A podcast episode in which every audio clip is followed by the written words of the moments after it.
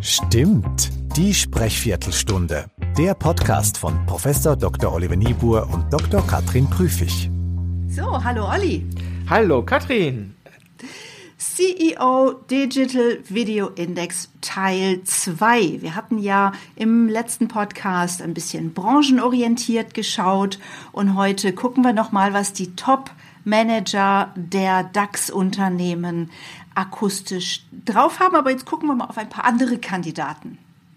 Genau, und da haben wir einen bunten Strauß zusammengestellt, sowohl an Branchen als auch an Leistungsebenen. Ähm, und wir haben beispielsweise Theodor Weimer von der Deutschen Börse dabei. Wir haben ähm, den Reese Powell von Fresenius Medical Care. Wir haben den Martin Brudermöller ähm, von BASF und den Reinhard Ploss von Infineon und natürlich noch einen fünften, nämlich den Gewinner unseres akustischen Indexes jedenfalls. Aber den verraten wir noch nicht, der kommt am Schluss. Genau, die Nummer eins auf der Tonspur. Vielleicht dazu noch mal zwei, drei Sätze der CEO Digital Video Index vom Bundesverband für Medientraining in Deutschland. Der hat sich ja tatsächlich Videos angeschaut und auf allen Ebenen der Kommunikation bewertet. Das Visuelle, da gab es ein paar Superstars, die mit 100 Punkten im Visuellen daraus gegangen sind. Das Inhaltliche und es gab eben da auch überdurchschnittlich gute und ein bisschen unterdurchschnittlich gute. Ähm, und wir sprechen eben über die dritte Ebene der Kommunikation, über das, was wir hören auf der Tonspur. Jetzt hast du eben schon gesagt, ein breites Spektrum an Leistungen äh, im akustischen Charisma. Ich habe es mir nochmal angeschaut. Drei der Herren waren über 80. Mhm. Also vom, vom Charisma-Score her, nicht vom, vom Alter. Ja, richtig, oh ja. oh ja, ganz wichtig. Äh, über 80 war vom Alter her gar keiner. Nee, nee also ich glaube auch nicht. Charisma-Score dreimal über 80 und eben auch siebenmal unter 40. Und wir gucken heute auch mal darauf, woran das bei einigen gelegen haben könnte. Mit wem fangen wir an? Ich denke, wir fangen mit Martin Brudermüller an von der BASF. The transformation to climate neutrality is the biggest and most important challenge we all have ahead of us. And I also consider it be the most important challenge of my personal professional career. Most people I talk to, from employees, politicians, students, customers, industry leaders, all here in the LinkedIn community, agree on the urgency, on the direction we have to take. But how do we get there? This is where the discussions are diverging and getting messy. Now is the time to decide about concrete steps and to get generate new ideas for implementation. Now is the time for reliable commitments and new ways of collaboration. Martin Brüdermüller ist im gesamten Ranking der Drittplatzierte und zwar ganz knapp hauchdünn. Platz zwei und Platz drei waren im CEO Digital Video Index wirklich nur äh, um Haaresbreite auseinander. Stimmt. Wie steht er akustisch da? Er steht wirklich ganz, ganz gut da. Wir haben eine 84 als Charisma-Score und das ist wirklich also auch aller Ehren wert. Wir haben starke Betonungen, sehr expressive Betonungen. Ähm, gleichzeitig hat er auch eine gute Variabilität sowohl in der Stimmlage als auch in der Lautstärke und er kommt trotzdem wieder halt nach unten auf den Punkt, wenn er Dinge endet. Das ist wirklich gut. Da fehlt wirklich nicht mehr viel an die 100 ran. Noch die eine oder andere stärkere Betonung und vielleicht ein bisschen weniger Tempo, ein bisschen weniger auf dem Gas und dann wäre es noch besser gewesen. Super. Und ich glaube, ein Teil dieser Betonungen, ein Teil dieses Lebendigen letztlich auch, sind auch die Ich-Botschaften, die wir gehört haben. Ne? Er spricht ja mhm. von My Career, ja. er spricht von uh, Most People I Talk to. Also er bindet sich selbst durchaus in seine Botschaft mit ein. Und das hilft kann man, glaube ich, einfach mal sagen. Es hilft, lebendiger, akzentuierter, ähm, emphatischer zu sprechen. Ne? Sehr, sehr wahrscheinlich ist das auf jeden Fall so, ja.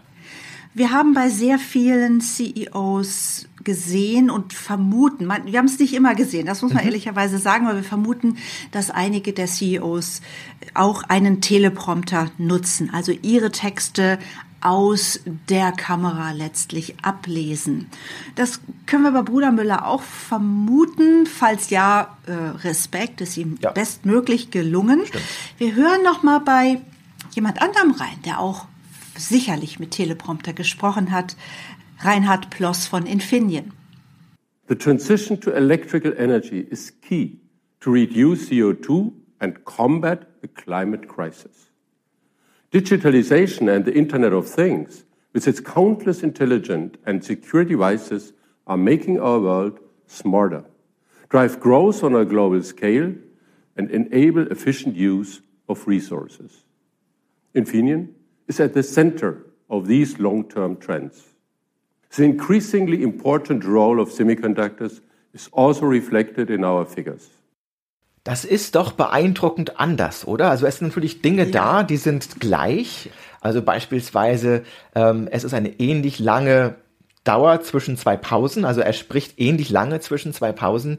Aber das ist es vielleicht auch fast schon und das Tempo ist noch ein bisschen langsamer.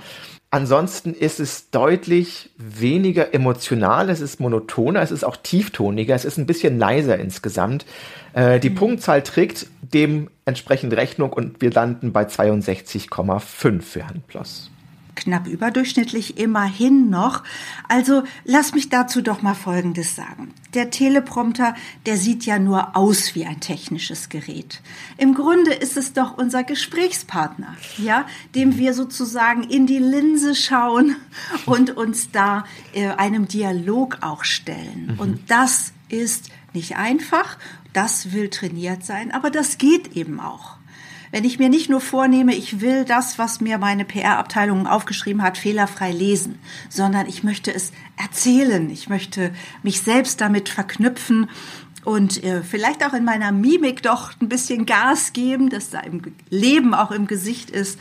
Das würde sehr helfen. Ich sag's noch bewusst nochmal, es ist eine Herausforderung. Der Teleprompter sieht erstmal aus wie eine Hilfe, kann aber auch ein Handicap sein, wenn man ihn nicht zu nutzen weiß.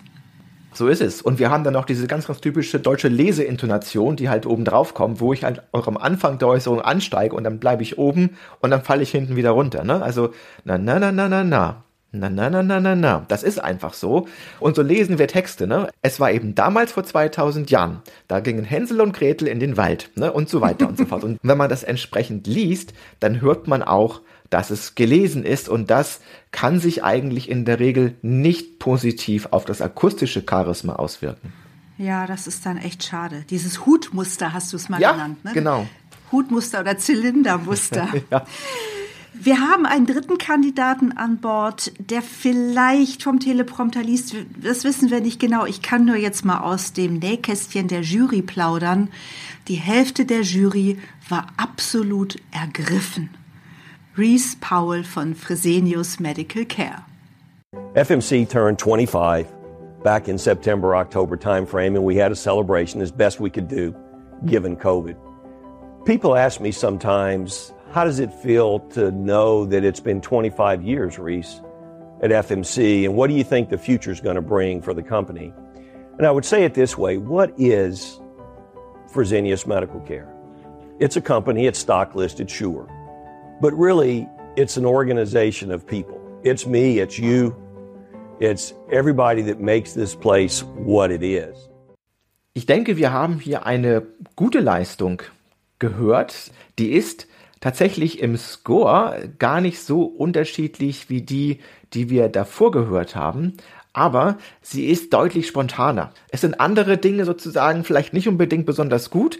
Dafür ist es auf jeden Fall eine wesentlich spontane, eine wesentlich authentisch klingendere Leistung. Der Score ist nur ein bisschen besser, ist bei 62,8 herausgekommen, akustisch. Also ein, eine Liga letztlich mit Reinhard Ploss, ja.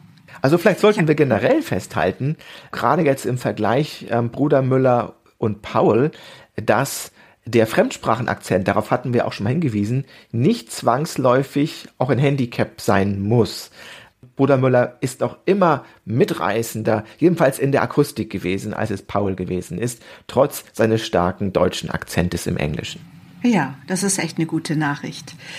Dann lass uns doch noch mal in eine andere Kommunikationssituation springen, nämlich in eine Interviewsituation. Wir hören rein beim CEO der Deutschen Börse, bei Theodor Weimer. Firstly, I think we should uh, differentiate. Of course, there's a, a, differentiation between many many people are talking about David against Goliath now, right? And uh, that is it's a lot of story behind it, like a fairy tale, right? That uh, young people are now fighting against these these uh, hedge fund uh, hedge fund managers. But the truth is, there's an underlying underlying situation. Underlying situation number one is you have uh, much more liquidity in the market, which structurally drives volatility. And uh, uh, people are in a situation they need to go into higher risk in order to create yield, right? Because you don't get any yield on the fixed income side. Ich weiß nicht, wie es dir geht. Ich habe erstmal den, den Impuls, mich zu räuspern ja. und habe hab Phantomhalsschmerzen ein bisschen. Ich will Herrn Weimar nichts Böses. Er klingt tatsächlich so, als wäre er gerade stimmlich nicht so ganz gut äh, beieinander vielleicht. Was mhm. hast du gehört?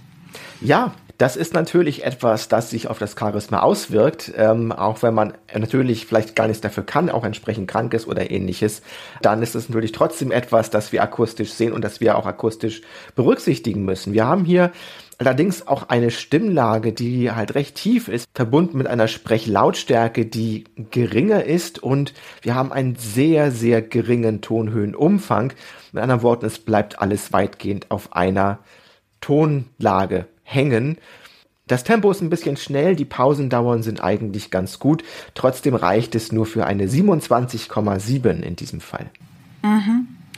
Da ist dann einiges an Luft nach oben. Mein Vorschlag ist da, die Hände mit ins Spiel zu bringen, mhm. die Mimik mit ins Spiel zu bringen und auch erstmal so ein ganzes Grundvertrauen mitzubringen, dass ich in diesem Interview wirklich was zu sagen habe und dass es interessant ist und jetzt hören Sie mir doch auch bitte gerne zu. Also mhm. weißt du, was ich meine? So die ja. innere Haltung, hey, das ist jetzt wichtig.